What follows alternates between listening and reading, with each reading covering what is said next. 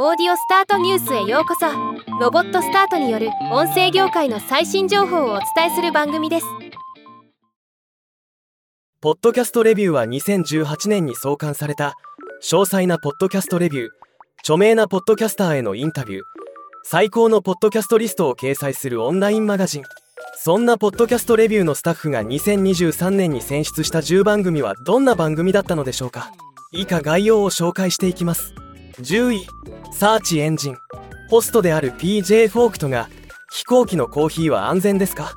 動物園の動物は実際監禁されていると感じていますか？など眠れない時にインターネットに尋ねるような質問に答える番組。面白い切り口の番組ですね。9位 Imperfect Paradise。アントニア・セレイジドがホストを務めるカリフォルニアをテーマにした番組。アメリカ人のアイデンティティを照らし出し無双化や作望化の故郷としてのカリフォルニアの評判。悲痛な不平等多様なコミュニティ密集した都市と野生の場所のユニークな組み合わせを強調する登場人物を紹介するという内容です。8位ザ・ドリーム。ジャーナリストのジェーン・マリーがホストを務める調査番組。テーマはマルチ商法ウェルネス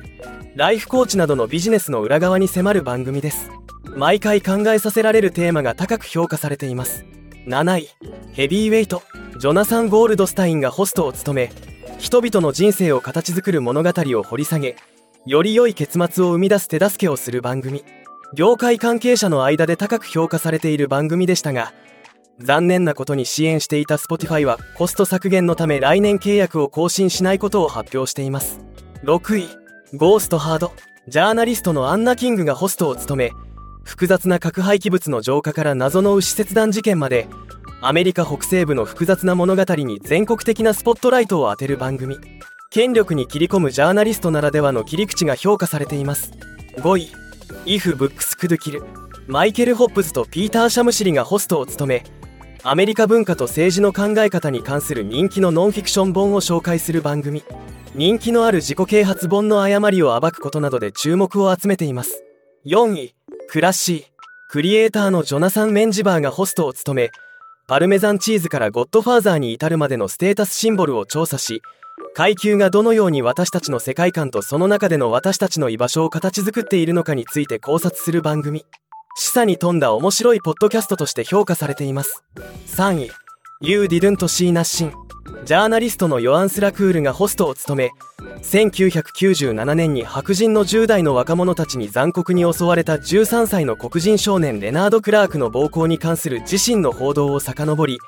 25年以上にわたるシカゴの政治史と州と市民の暴力に関するメディア報道を調査する番組です。単なるトゥルークライムとは異なり自身の報道を振り返る切り口が新鮮です。2位ザ・ガールフレンズ。キャロル・フィッシャーがホストを務め元恋人の妻の失踪事件を調査するトゥルークライム番組。女性の視点を重視しており男性が妻を殺害したという事件を内側から描くスタイルです。アップルポッドキャスト総合ランキングでもトップを取っておりオリジナル音楽を収録したサウンドトラックアルバムもリリースされているなど注目を集める番組で高評価なのは納得です。1位 The Retrievals。活動家のスーザン・バートンがホストを務める失踪事件や未解決事件を扱った true crime 番組 Serial Production と The New York Times が制作。女性の痛みとその背景にある物語をテーマにしている点が特徴で